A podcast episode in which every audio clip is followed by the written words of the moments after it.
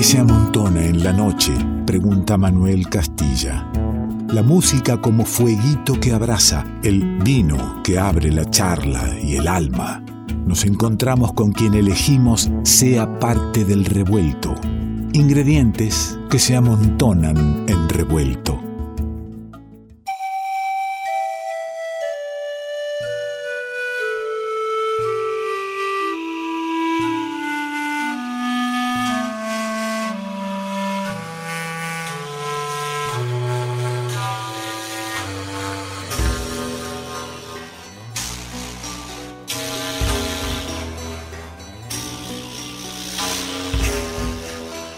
Revuelto elige hoy traer a la mesa, a la charla aquí en la radio, a, Adriana Guzmán. Por ahí estás escuchando y, el nombre te suena y no reconoces bien por de quién te estoy hablando y para eso es necesario que hagamos un viaje hasta Bolivia, que hablemos del feminismo comunitario antipatriarcal, que, que hablemos de una luchadora enorme en, el país hermano, que, desde allí nos está atendiendo y en estas posibilidades, en estos programas que hacemos en pandemia y que no nos podemos juntar en la radio, elegimos poder hacer estas, estas juntadas de acercar kilómetros, geografías y culturas. Adriana Guzmán, ¿cómo estás? un saludo que tengan un buen día, hermano, a todos quienes están escuchando. Desde aquí, desde Bolivia, les mandamos un saludo hasta ese territorio. Contame, Adriana, es resumir muchísimo, hablar de una feminista comunitaria, antipatriarcal, de una luchadora de Bolivia. A mí me gusta conocer mejor, más profundo, de, de dónde venís, Adriana, eh, cómo es que te, te constituís en la luchadora que hoy conocemos. Bueno, yo soy Aymara, soy em, de aquí, de, este territorio que ahora se llama Bolivia, que a nosotras nos interesa, nos parece importante recuperarlo como el suyo marca. Em, he nacido en la ciudad, pero ha sido importante para nosotras eh, recuperar nuestra memoria, eh, no desvincularnos de los conocimientos, de los saberes de nuestras abuelas y romper esos pactos coloniales que a veces se hacen en la ciudad o con la educación que una asume que deja de ser una mujer originaria, una mujer indígena, ¿no? Entonces para nosotras es parte de la lucha reconocernos aymaras, ¿no? Es parte de la lucha contra el racismo, parte de la denuncia del colonialismo reconocernos aymaras, así que yo he nacido aquí en este sector de La Paz y mm, bueno, desde el 2003 de la masacre del gas hemos ido organizándonos como feministas, primero como asambleas de mujeres, después como feministas, como feministas comunitarias, ¿no? Eh, tratando de construir una lucha desde nuestros cuerpos, nuestros cuerpos de mujeres indígenas, eh, originarias, con distinta comprensión ¿no? de la vida, con distinta comprensión del sistema, con todo el compromiso de, recuperar y además de ser coherentes con la cosmovisión, con una cosmovisión que nos plantea otra forma de vida frente al mundo capitalista. Qué interesante y, luego quiero, quiero volver sobre este tema de la cosmovisión de los pueblos originarios y, cuánto, cuánto cuesta retomarla en un sistema que se encargó de borrarla, de combatirla o que se encarga, mejor dicho, eh, pero quiero que, me describas un poco el Bolivia hoy, ¿no? El Bolivia a partir de un golpe de Estado, a partir de un procesamiento de, Evo Morales, eh, ¿cómo, ¿cómo, lo están viviendo ahorita nomás? Bueno, en este momento ya de siete meses del, del golpe de Estado, siete meses de un gobierno de facto, casi tres meses de una pandemia que se ha juntado con este gobierno de facto, Hoy en este momento estamos en, con varios territorios eh, militarizados, con un eh, gobierno de facto que además es profundamente fascista, racista e incapaz, ¿no? Ha decidido no hacer nada en el tema de salud, han decidido dedicarse a saquear el Estado em, con una permanente corrupción en términos de de salud, ¿no? Se roban los respiradores, se roban los, los barbijos, se roban la plata destinada a los equipos de bioseguridad para los médicos, se roban la plata para comprar los respiradores, eh, un em, gabinete del gobierno de facto que la mitad han dado positivo en COVID, entonces no están trabajando. Los únicos que efectivamente están trabajando son el ministro de Gobierno, el ministro de Defensa, los encargados de reprimir, el ministro de Economía y los encargados de vender los recursos del país, digamos. Entonces es una situación muy crítica la que estamos viviendo ahorita, con una permanente represión, hostigamiento, cultura del miedo, un cerco mediático algo que no esperábamos realmente para lo que no estábamos preparadas, ¿no? ¿No, no se vio venir, Adriana? Yo creo que no, yo creo a, veces que lo hablamos con muchas hermanas y hermanos, sabíamos que había contradicciones en el proceso, sabíamos que había cosas que había que retomar, em, que había que reestructurar el sistema económico, que sin, sin hacer eso, sin tocar al sistema económico era muy difícil pensar en, la reconstitución de los pueblos, en el vivir bien, ¿no? Sabíamos que había contradicciones y que había obviamente una, un sector de la sociedad racista que estaba cuestionando todo lo que estábamos haciendo como pueblos, ¿no? Pero yo creo que lo que no hemos logrado ver es el todo el armado que estaba haciendo la derecha, ¿no? Todo el armado de, un golpe de Estado, pues los grupos paramilitares, eh, los discursos que se han generado de los indios corruptos, las indias ladronas, que finalmente nos han afectado, a pesar que sabemos de quién vienen, eh, nos, nos, han afectado porque para nosotras es muy importante quienes somos, nuestra palabra, es muy importante respetar mínimamente el ama su, ama yuya, ama aquella, no seas flojo, no seas mentiroso y no seas ladrón. Entonces, eh, no hemos visto el armado que estaban haciendo, em, tanto de del operativo, digamos, eh, de grupos eh, en el golpe, como el armado simbólico. Jamás nos imaginamos que podían quemar la huipala, sacar a la Pachamama.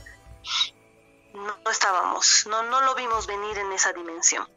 Eh, dijiste bien que había contradicciones en todo proceso, en todo proceso fundante. Hay contradicciones, hay, hay idas y venidas, hay dificultades, para, un acuerdo hacia dónde eh, encaminar ese proceso, pero vos crees que el, golpe de Estado, eh, la, restitución de, lo que es el, racismo, el patriarcado en Bolivia por la fuerza, tiene que ver por no haber avanzado en, en profundidad en esos cambios que decís o en, en haber querido intentar ese avance? Yo creo que tiene que ver con un proceso regional, ¿no? En el Avia Yala, en la mal llamada América Latina, digamos, se han dado procesos de insurrección, procesos de transformación, procesos revolucionarios desde los pueblos, ¿no? En Venezuela, Brasil, Ecuador, Argentina, con todas las críticas que podamos tener, había procesos de transformación, incluso nuevas formas de organización de los estados, lo que ha sido la UNASUR, una articulación eh, más allá de las fronteras. Entonces eso era un atentado para el sistema capitalista, para los grandes capitales, para el sistema patriarcal, ¿no? Entonces el proceso más simbólico Em, que alimentaba las luchas en el mundo era el proceso boliviano, porque es un proceso hecho desde los pueblos, una constitución. Eh, diseñada, escrita por hermanas y hermanos que no han pasado por la escuela, pero sí han pasado por la vida, sí tienen la memoria ancestral. Entonces, em, era un proceso que yo creo que esperanzaba al mundo y era importante para el sistema acabarlo, ¿no? O sea, em, golpear ese proceso para golpear las luchas del mundo, para tratar de escarmentar y mostrar que no hay otra forma de vivir que no sea asimilados a ese sistema eh, patriarcal capitalista que ellos plantean, ¿no? Entonces eh, tiene que ver con la región, con lo que ya estaba pasando en Brasil. Nosotras sí nos sentíamos cercadas, pero yo creo eh, por lo que ya había pasado en la Argentina, estaba Macri, en el Brasil estaba primero Temer, después Bolsonaro, lo que hizo Lenín Moreno en el Ecuador, entonces sabíamos que estábamos cercadas, pero yo creo que hemos tenido mucha confianza en que nuestro proceso eh, pues lo sosteníamos nosotras, iba a ser posible desde las organizaciones, ¿no? entonces em, es regional, tenía que haber un golpe por lo que estaba pasando en la región, em, pero también aquí dentro del, de Bolivia, em, si bien los, los ricos nunca han dejado de ganar su plata, es decir, nunca se ha afectado a los grandes capitales en los 13 años del gobierno del, movimiento al socialismo y del compañero Evo, no se ha afectado grandemente a sus intereses.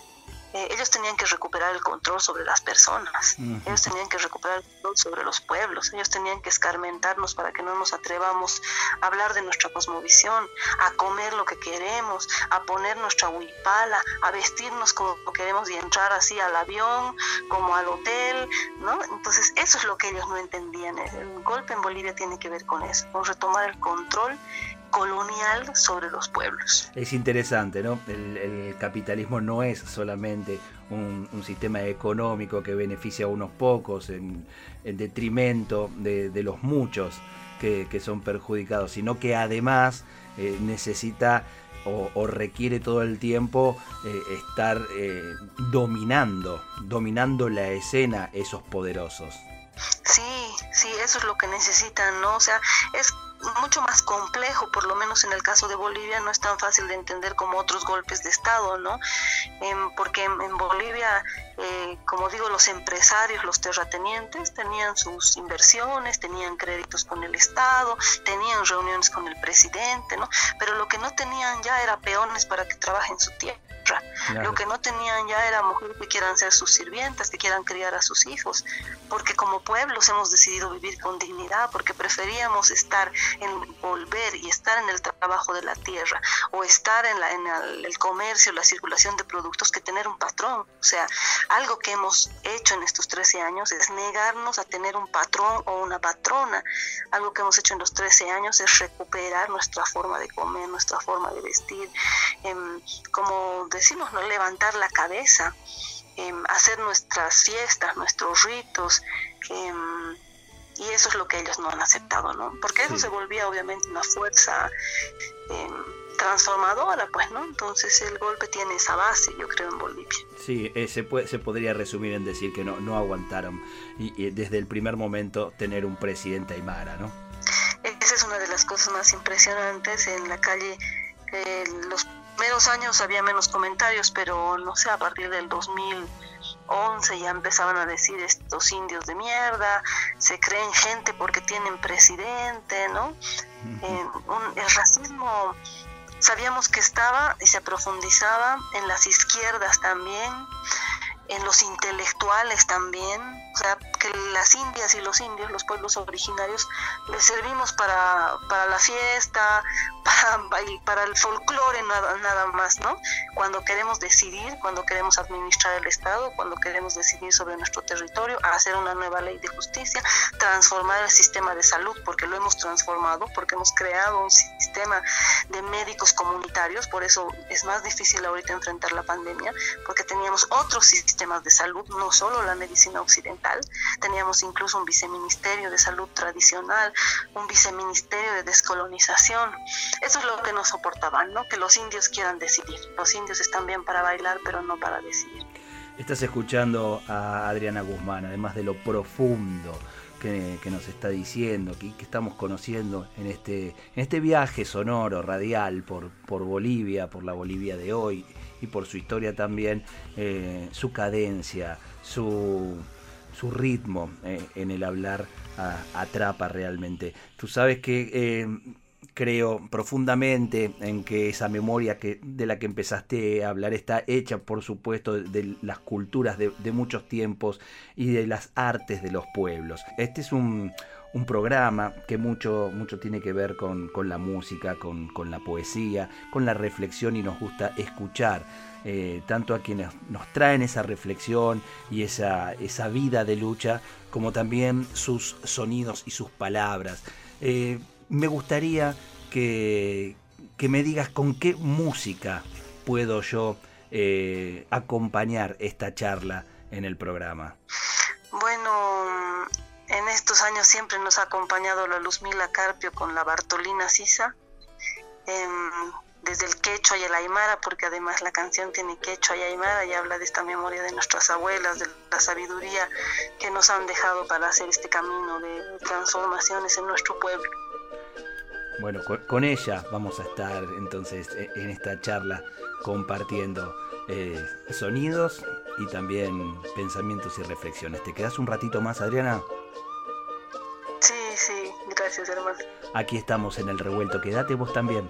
Seguimos hablando con Adriana Guzmán. Estamos en Bolivia hoy.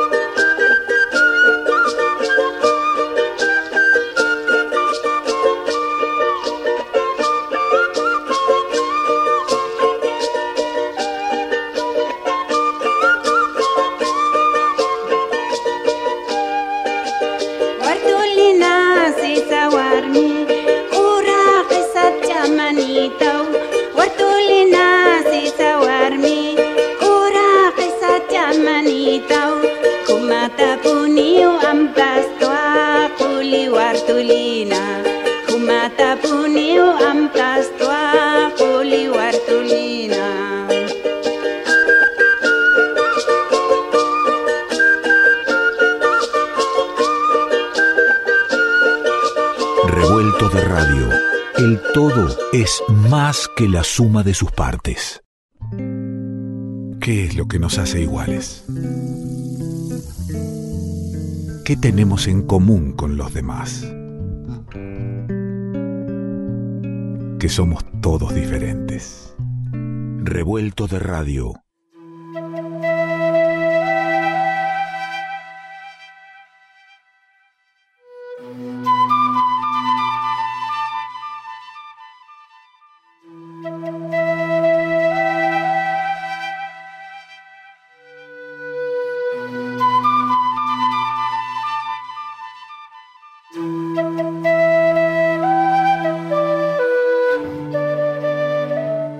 Ahora este último segmento del programa, el revuelto, qué rápido se, nos va de las manos cuando, cuando lo pasamos bien, cuando nos damos los tiempos para, para la charla en los tiempos que necesita la charla también y que no siempre son los que los medios consideran que debieran ser. Estamos con Adriana Guzmán, estamos con una de las luchadoras para, para nosotros, hablándolo con, las productoras del programa, eh, sin ninguna duda, más, más, relevantes del feminismo comunitario antipatriarcal en Bolivia. Me gustaría que, que, que definas eh, la elección de este nombre, porque las palabras son fundamentales eh, y marcan la identidad de lo que se quiere decir. Feminismo comunitario antipatriarcal.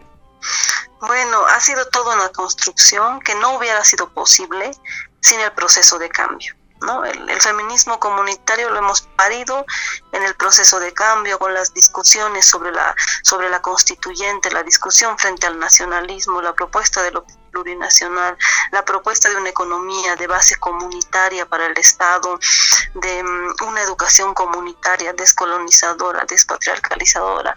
En medio de esas discusiones de, de reconstruir un país desde esta memoria ancestral de los pueblos, desde la reconstitución del territorio. En nosotras nos encontrábamos a veces con discusiones con nuestros hermanos sobre la, experiencia de las mujeres, las opresiones que vivimos las mujeres. Y a veces eh, los hermanos le atribuían todo al colonialismo, ¿no? Y nosotras creemos que sí, el colonialismo evidentemente ha hecho que, se, que el patriarcado esté en este territorio, el capitalismo, sí, pero que también es su decisión, ¿no? que hay cosas, la violencia, por ejemplo, dentro de las comunidades, es su decisión no ser violentos. Entonces, para hacer esas discusiones nos ha, ha sido necesario ser feministas, asumir ese nombre, ¿no? Eh, nosotros decimos que somos feministas por necesidad, por eso, ¿no? Cuando nuestra idea era hacer un proceso del vivir bien donde no fuera necesario ser feministas, pero para hacer la discusión frente al patriarcado nos hemos llamado feministas.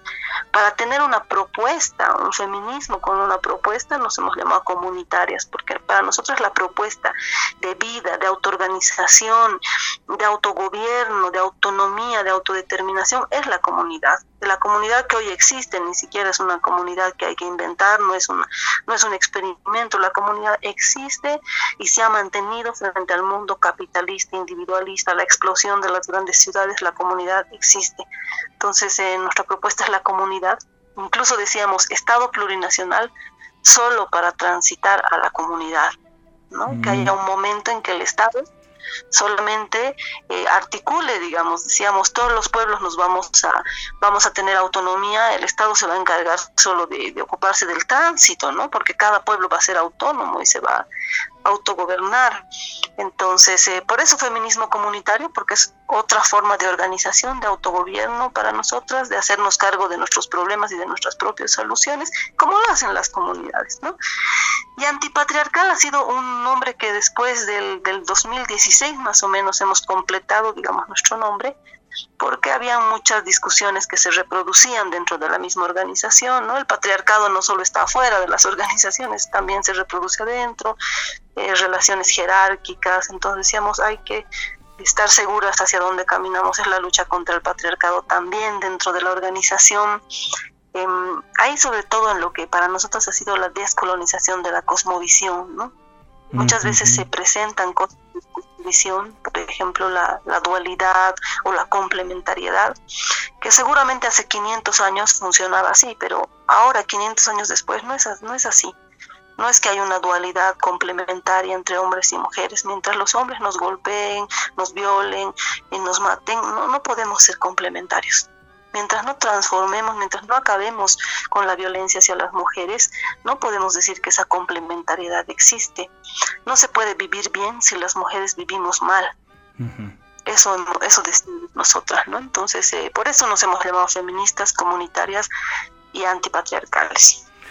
El patriarcado, colonialismo, racismo son, son tres términos que, más de una vez traes a la, a la charla. Eh, ¿Consideras que son justamente eh, para tener bien presente en la lucha diaria de, esta Latinoamérica? Sí, es como en este territorio vivimos esa complejidad, ¿no? Aunque en Europa también hay capitalismo, ellos no viven un patriarcado capitalista, colonialista, racista como nosotros, eh, que, nos ha puesto en, lugares de opresión, de explotación eh, distinta, ¿no? Incluso siendo aymaras hay relaciones de explotación muchas veces dentro de las comunidades. Entonces, eh, no podemos, no podemos construir el vivir bien si no desmontamos esa, esas construcciones que hay patriarcales, eh, colonialistas y racistas. ¿no? En estos 13 años hemos, hemos, aprendido por lo menos a permanentemente a cuestionarnos nuestro colonialismo, nuestro colonialismo interno, ¿no? ¿Por qué, tenemos que estar mirando siempre a Europa? ¿Por qué tenemos que estar mirando ese desarrollo que a nosotras no nos importa? No queremos ser las grandes ciudades, no queremos la modernidad, queremos la comunidad, queremos la vida en respeto entre nosotras y con la naturaleza, porque para vivir esa modernidad hay que destrozar la naturaleza y nosotras no queremos eso.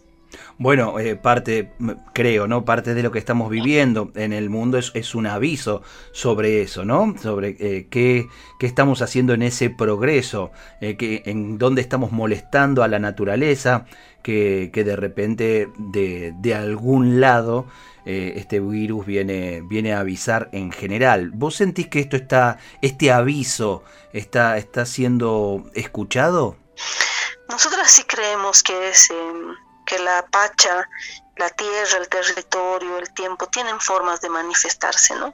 Por ejemplo, el 21 de junio que ha sido el Wilcacuti se ha hecho un despacho del, coronavirus, ¿no? Creemos que el coronavirus tiene también una energía y había que hacer un despacho pedirle, digamos, que se vaya de este territorio. Sí creo que es un aviso. El problema es que el aviso no es pues para nosotras, para los pueblos que siempre hemos luchado, que hemos defendido el territorio, que construimos comunidad, que defendemos, que estamos en contra del extractivismo. El aviso es para los extractivistas, el aviso es para los empresarios, pero ellos no van a escuchar porque a ellos no les importa, porque ellos siguen viviendo sus privilegios, porque no son sus guaguas las que se enferman, no son sus mamás las que van a morir por no tener un respirador o, por el empobrecimiento que hay, ¿no? Entonces eh, es un aviso para nosotras saber que si no si no reforzamos la lucha contra estos grandes capitales que están destruyendo el territorio, pues todos vamos a vamos a acabar, ¿no? Claro, claro, sí, sí. Hay un aviso ahí, hay un aviso ¿no? para, para la lucha, para que continúe, para que se intensifique y no se abandone. ¿Y, cómo es eh, hoy tu, tu, lucha en una Bolivia acallada, reprimida? Eh, ¿Cómo tomás también que quien esté al frente, la figura al frente de esta dictadura, sea mujer incluso? Eso ha sido muy difícil para nosotras, ¿no? Porque han logrado tener una figura que podía manipular simbólicamente, ¿no? Porque es una mujer, además es una mujer eh, religiosa, evangélica, una de las religiones que más ha crecido en toda, en toda la región, madre supuestamente, entonces han manipulado mucho con esa imagen.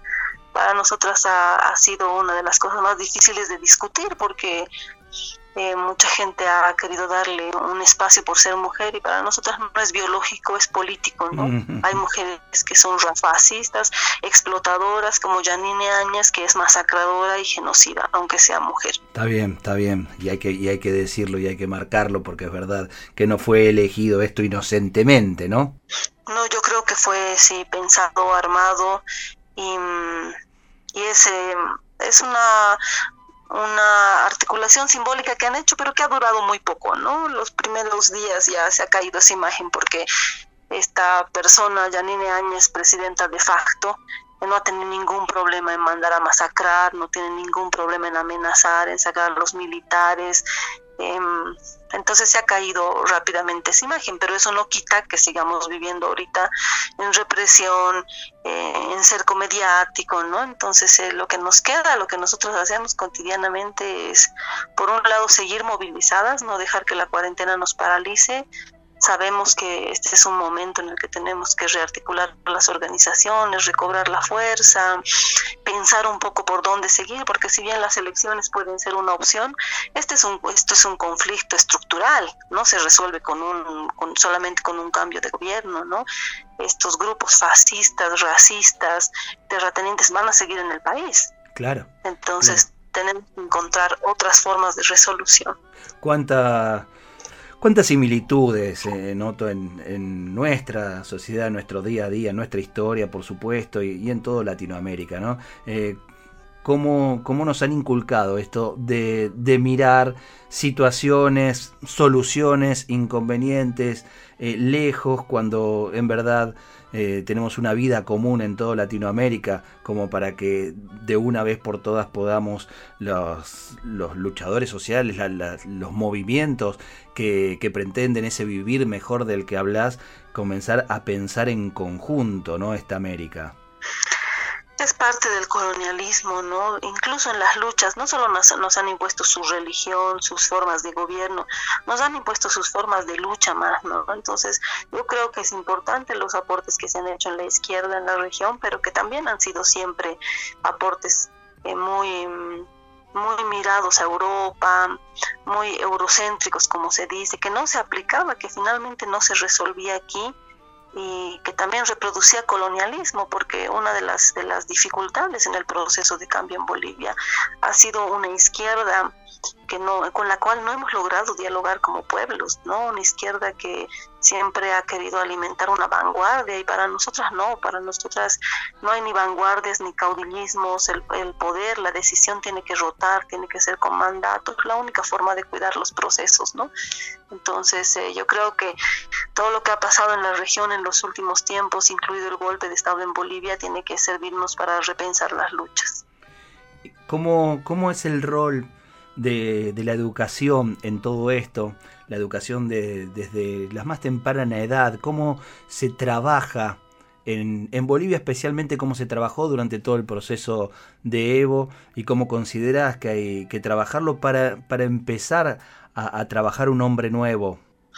Bueno, la educación em, ha sido importante. No se han logrado todas las transformaciones que queríamos, pero se han logrado muchas transformaciones, ¿no? Para empezar, la discusión sobre la ley ha, sido una discusión política, ideológica, desde la cosmovisión, ¿no? Se han quitado materias, se ha hecho una transformación total del, de la currícula, una educación comunitaria, productiva, em, descolonizadora.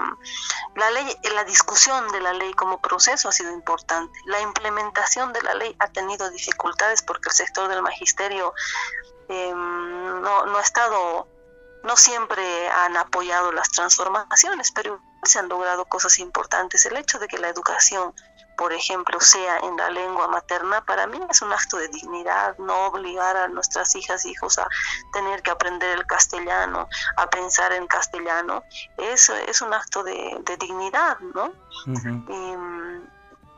la, concepción de la educación como parte de la vida y no como una carrera que realmente terminas a los 12 años, después entras a la universidad, otra vez 10 años y así te la terminas correteando sin saber exactamente a dónde vas, sino una educación que responda a la comunidad. Por ejemplo, se han hecho universidades indígenas, tres universidades indígenas, una aymara, la Tupac Katari, una quechua, la Casimiro Huanca y una a Tumpa de los pueblos de tierras bajas. Esas universidades estaban hechas con carreras que respondían a las comunidades. Carreras como transformación de alimentos, em, ingeniería piscícola en el, en el lugar del, trópico, ¿no? O sea, para, para alimentar a los municipios, para generar pequeñas economías eh, locales, ¿no? Porque si no, nuestras guaguas van a la universidad y después tienen un documento que se llama tesis que no sirve eh, de nada, que no ayuda a las luchas, no ayuda a la vida. Entonces, eh, las universidades indígenas y los, la educación en los colegios para que lleguen a esas universidades indígenas han sido importantes. ¿no? No, no ha sido todo lo que queríamos, pero no podemos decir que, que no hemos transformado la educación, sí se ha transformado. Qué interesante, ¿no? Yo veo en Bolivia la, la posibilidad del sueño de que, de que es posible, de que hay un camino eh, y de que también hay, hay muchos con mucho poder eh, dispuestos a truncar esos sueños y esos caminos, pero eh, finalmente, no sé, creo que todo tenderá a que tenga que ser, ¿no? Que el futuro finalmente, y en lo que decías en el inicio de la charla, el futuro está en la memoria. Eh, en la memoria de un pueblo que en algún momento y en todo su desarrollo eh, va eligiendo qué pueblo es y cómo quiere vivir, qué vida quiere, ¿no? Así nuestras abuelas conciben el tiempo, ¿no? Se supone que lo que se llama futuro está atrás y el pasado está adelante, como dices vos, el futuro está en la memoria, ¿no? Em, va a ser de ahí, de esta fuerza de nuestras abuelas, de, las luchas de más de 500 años de nuestros pueblos, pero también de estos 13 años que hemos luchado y construido cosas, que vamos a tener que, que, pelear y resistir para defender eso. No va a ser tan fácil. Si bien se ha dado un golpe de Estado, no vamos a dejar que nos arrebaten todo lo construido, que vuelvan a a restaurar esa república nacional, que nos quiten las autonomías territoriales. No, no estamos dispuestas. Entonces, vamos, tenemos esperanza de que vamos a, en la lucha a defender lo que hemos conseguido. Adriana, ¿qué, qué te gusta, ¿a qué te gustaría volver? ¿Qué extrañas muchísimo de esos, de esos 13 años de esa república en construcción? ¿Y, y qué no debiera volver para, para saber que, que, que, bueno, que se vuelve mejor, ¿no? Mm, que extraño mucho y que, mm, que sí que, que tengo, mm, no sé, una mezcla de nostalgia y miedo de que no vuelva a suceder. Son las cumbres, hacíamos cumbres permanentes de las organizaciones sociales para evaluar cómo estaba yendo el proceso, cumbres de justicia, cumbres de salud, cumbres de las mujeres, cumbres em, de la tierra, cumbres de la alimentación, de la autonomía alimentaria, ¿no? Entonces permanentemente estábamos en discusión, en encuentro, ¿no? Viendo qué era, estaba funcionando, qué no estaba funcionando eso, eso extraño y eso creo que es fundamental, ¿no? Para que un proceso pueda resolver sus propias contradicciones, tiene que autocriticarse y evaluarse permanentemente, ¿no? Tiene que ser así en asamblea, en comunidad, para, para poder eh, em, modificar, digamos, las cosas que no se están haciendo bien. Una de las cosas que hay que cambiar, yo creo, es em, poder construir otra forma de, organización o de, gestión, no sé, del poder, ¿no? Porque la democracia como una forma em, de elegir, digamos, eh, es algo que nunca nos ha servido a los pueblos, ¿no? Porque los fascistas, los asesinos, los genocidas, los ladrones, los empresarios explotadores, extractivistas pueden ser candidatos. Entonces siempre tenemos que elegir con esos eh, ladrones en la papeleta. Entonces, otra cosa tenemos que inventarnos. Estos 13 años hemos estado en permanentes elecciones porque la gente que cuestionaba el proceso decía, bueno, hay que hacer referéndum, revocatorio contra Evo, referéndum para la Constitución. Todo el tiempo nos han puesto a jugar en su democracia, ¿no? Y nos han desgastado 13 años en algo que finalmente podíamos haber inventado, yo creo, otra salida. Adriana, realmente un, placer, un gusto escucharte, conocerte un poco más, saber, saber más de, tu lucha y de tu compromiso. Eh, Bolivia es, es un territorio que miramos con, con, tanto cariño, pero también con el anhelo y sueño de, que esa, esa fuerza, esa, esa, creación de una nueva sociedad eh, se expanda a todo Latinoamérica, nos contagie, ¿por qué no? También aquí en, nuestro país, que, tan de costado miramos a, nuestros pueblos originarios, eh, que, tan poco hacemos que, participen y, estén en la discusión de la sociedad que, queremos, que soñamos y que tenemos que construir. Te agradezco muchísimo este, este tiempo, esta charla y el seguir aprendiendo escuchándote. Paisuma Gilata Marca, Jalala, Causa Marca. Muchas gracias hermano, que sea una fuerza para los pueblos para seguir en estas luchas. Un abrazo muy grande. Charlamos en el revuelto, conocimos a Adriana Guzmán, integrante del feminismo comunitario antipatriarcal en Bolivia, una, una luchadora enorme que, que sentíamos que por estos días nos haría muy bien eh, pase por este espacio, nos nutra con su pensamiento, con su reflexión y con su lucha, ¿por qué no? Por supuesto, hicimos este viajecito hasta, hasta Bolivia para, para encontrarnos aún en tiempo de pandemia y este viaje tiene sonidos, tiene músicas. Llegamos a Bolivia, nos inundamos de su cultura, de su arte y así es como cerramos el revuelto de hoy. Nos vamos escuchando nuevamente a Luzmila Carpio, oriunda de Potosí, ella residente en Francia, que supo ser embajadora allí en Francia entre 2006 y 2011. Luzmila Carpio, autora, compositora, charanguista, ella, cantante, canta como pocos a su comunidad, a su pueblo, logra unos tonos muy altos que, que traen el canto de los pájaros. Alguna vez compartió escenario con Mercedes Sosa, y en otra ocasión, en 2017, aquí en nuestro país abrió el ciclo Latinoamérica en el CCK y lo abría de esta manera.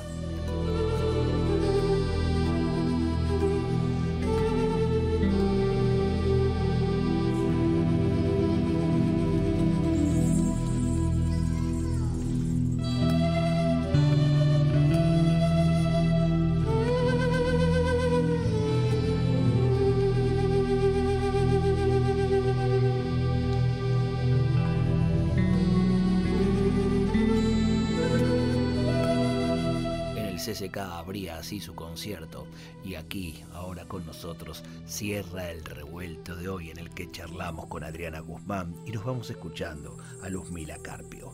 Muchas gracias por ser parte del revuelto.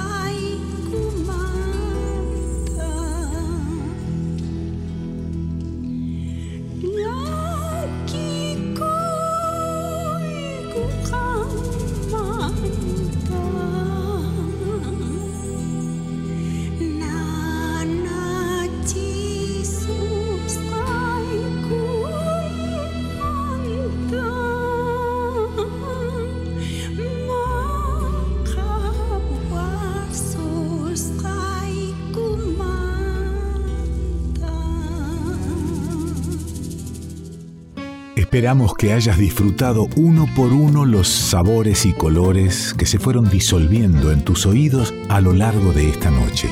Y ojalá quede un espacio para un próximo encuentro. Revuelto de radio. El todo es más que la suma de sus partes.